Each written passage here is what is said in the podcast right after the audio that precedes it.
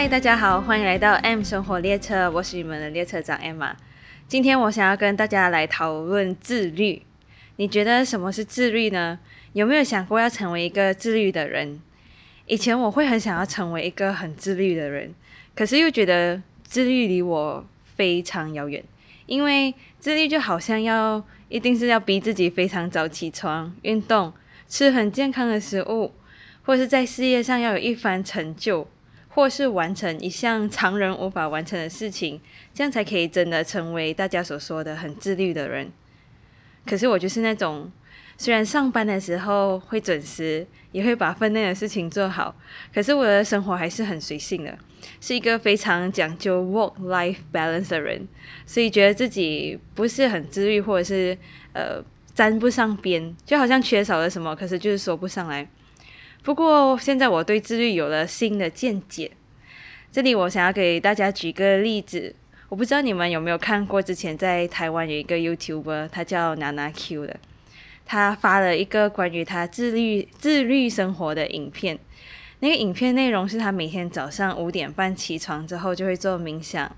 运动、阅读，准备自己的午餐，同时还是极简生活主义者。他洗澡的时候只用一块肥皂。然后也不用保养品和化妆品，结果他这支影片引起了很大的关注，就变成是很多人会开始想要模仿他拍自己自律的一天，不过都是跟娜娜 Q 唱反调的自律，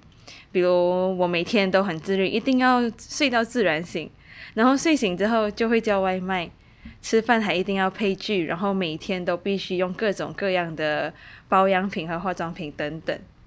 就以上面这两个例子来说，如果他们的人生规划就是要这样子，大家都继续秉持着自己的信念，每天一定坚持做一样的事情，这样其实在我看来，他们都是自律啊，因为他们有朝着他们的方向去嘛。所以其实自律只是一个局外人给当事在当事人在努力追求自己目标的那个过程的一个形容词罢了。那现在重点就在于你有没有设定好目标，然后日复一日的坚持。现在我们可以回到一开始的问题，你觉得什么是自律呢？我在网络上有找到两句答案，他写道：自律就是规范自己、调整自己、提升自己、依靠自己。自律就是无需安排、无需约束、无需提点、自我完善。说到这里，我再看一看我现在所做的事情，其实我好像也不知不觉的走在这个往目标前进而自律的道路上了。如果你现在想要骂我是厚脸皮，我也不介意的。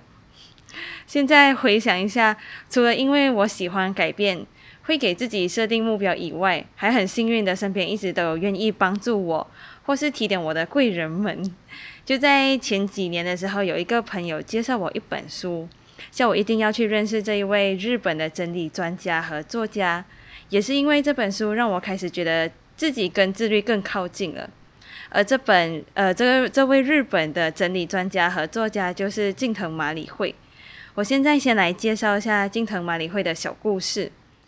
他在大学二年级开始就以整理咨询顾问为职业，为人介绍进行如何居家杂物收纳整理。大学毕业之后，就进入了一个 recruit agent 的工作，在二零零九年辞职，成为独立顾问。然后在二零一零年的时候，他出版了一本叫做《怦然心动的人生哲理魔法书》。他在书里面有提倡到，只留下心动的东西，其他的都丢掉的居家物品整理术，在日本的销售量非常好，竟然售出百万本以上。然后近藤麻里惠之后也登上数档日本电视节目，介绍自己的整理术，成为知名人物。他的作译就是他的书本有翻成很多种语言，单单是在美国就出售了一百五十万本，所以在全世全世界为人所知。然后他在二零一四年春季结婚之后，就移居到了美国洛杉矶，以美国为中心，向全世界展开专业整理的咨询事业。接着，在二零一五年底就入选《时代》杂志的年度百位最具影响力人物。接着，在二零一九年一月一日的时候，Netflix 也播出了由近藤麻里惠出演的真人实境秀《怦然心动的人生整理魔法》。在这个节目中，近藤麻里惠拜访了数个美国家庭，就以他自己研发的怦然心动整理法，帮忙清理、整顿他们的居家环境。呃，你们可以在 Netflix 找到《Tidying Up with Mary Kondo》的这一个影片。在还没有读过他的书之前，我整理东西的方法都是跟我妈学习的。就是在新年要大扫除的时候，把柜子的东西全部搬出来，清干净、擦干净了之后，然后再原封不动的放回去。所以就其实只是把东西重新的摆整齐。这个柜子收纳好了之后，再打开另外一个柜柜子做收拾。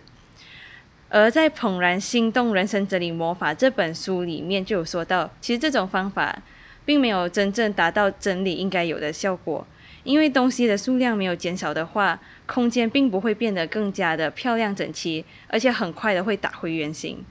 所以金藤麻里会最想要带给大家的就是，一旦收拾好整齐，一旦收拾整齐，就绝不会打回原形的方法。他独创的整理方法是，应该先把所有同样种类的东西聚集在一起，再一件件拿起来，感受这个物品给你的感觉。它是否有让你心动的感觉？有的话，你可以把它留下；如果没有的话，就要跟他说谢谢你的服务，带着感激、感恩的心情把他们送走或送走，或是丢掉。所以，我们必须完成这个丢弃的动作，而不是一昧的收纳，但也不是胡乱丢弃，而是留下让自己心动的物品。接着，你必须给留下来的物品定位，每次用完都物归原位。而，金藤麻里会通常会建议大家都先从服饰开始做整理，所以你可以先把家里所有的衣服，不管是裙子、裤子、袜子、首饰或是鞋子，全部都聚集在一起。接着一件件衣服拿起来，感受一下这件衣服是否可以给你带来心动的感觉。可能大家一开始都无法判断这些衣服是否让你心动，所以他建议你可以从靠近心脏位置的单品来做选择，比如说内衣。或是一些背心开始这么做，是因为心动与否的判断基准其实不在于脑，而是用心去感受。所以上半身的贴身衣物，而且都比较少，通常都比较少，所以比较容易去做比较和感受。除了这样，你也可以换一个方式思考思考一下，你是否想要这件衣服或是物品出现在你的未来，或是留在你未来的日子里。这样就会让你帮助你更容易的做选择。那整理好衣服之后，接着可以到整理文件、书本、一些家庭用品或是厨房用具，最后才到纪念品、照片等等的。因为这些物品通常带着太多的个人情感，所以会花比较多时间。而且它还有独特的那一些收纳的方式，比如说要把东西都立起来放，或者是衣服要折到可以站立的方式为止。这些可以大大家可以在他的书里面找到。就这样，大概在五六年前，我就趁着新年的时候开始整理。这个整理不是一天就可以结束的，因为数量庞大，再加上需要花时间去感受和判断。我花了将近一个星期的时间去做整理。虽然整个整理的过程真的是很累，但是整理结束一段时间后，我发现我因为知道自己目前有什么类型的衣服。日常用品还剩下多少？所以我不用浪费时间来找袜子失散的袜子，或是像电池那样的小东西。我每天看到自己的房间很干净、很整齐，心情就特别好，思绪也会变得比较清晰。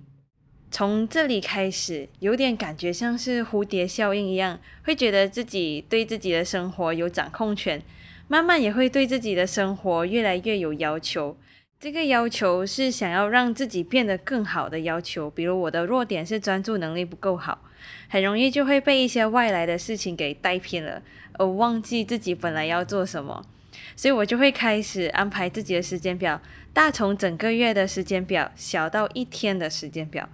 虽然很多时候还是会因为一些突如其来的事情给打乱了自己所设定的时间表，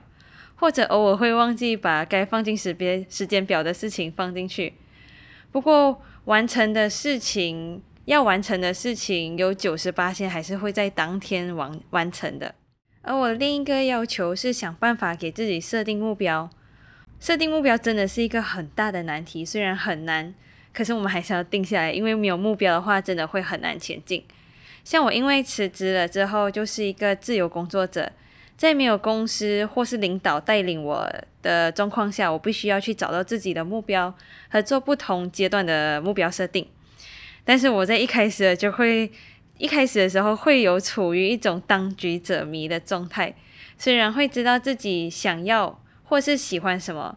可是不知道应该怎么去设定适合自己的目标，所以我开始会找方法。就通过跟有经验的人，还有和我一起努力的伙伴们讨论我遇到的情况，当下他们都会很给我很好的建议，所以从而我就开始吸收、整理、设定好目标之后就付诸实践。而我的自律就是在这个开始付诸实付诸实践的过程的时候才开始体现出来的。比如我以前大部分的。大部分做重训的时间只是在维持现有的体能和状态，可是现在我有固定的训练课表和想要一次次突破自己极限的目标，当然也包括了你现在在听的 Podcast，也是我开始做实践的一部分。所以从这里开始，我看到了有时候我们不是天生的不自律，有可能只是还没有找到我们的目标，所以没有方向可以去前进去自律。也因为这样，所以现在我对自律的定义不会再是那么表面了。比如看到一个身材肥胖的人，我不会说他一定就是不自律导致他肥胖，可能他根本没有把减重当当成是目标。他可能是一个很成功的生意人，或是一位把家里打点的很好的、很成功的家庭主妇，只是大家的目标和方向不同罢了。所以每一个人都可以是那个所谓自律的人。当然，除了说一套做一套的那种，到这里你可能会想，只是做一个整理、大扫除罢了。我怎么可以长篇大论说什么自律？又怎么可能会对人生有什么影响？这里我再跟大家分享一个小例子。最近有很红的一本书，叫做《原子习惯》。有看过人都知道，《原子习惯》的作者也是从坚持每天都过着干净整齐的生活，而开始一天天找回自己的。所以不要小看这些小小的改变，可能你目前需要的正是一次彻底的大扫除。好啦，我完全强烈的推荐大家去看《怦然心动的人生整理魔法》这系列的书，它分成了上下两本。也看到了他有另一本叫做《你值得每一天怦然心动的生活》，我觉得都很值得看。虽然他在 Netflix 有播出一系列的影集，可是整理的方法还是没有书本来的更加仔细，所以建议还大家还是看书哦。今天的分享就到这里了，有什么问题可以在 Apple Podcast 评分留言询问，你也可以在这集的资讯栏里面连接找到我的网站、Instagram 和 Facebook。欢迎分享给你觉得有需要的朋友和家人。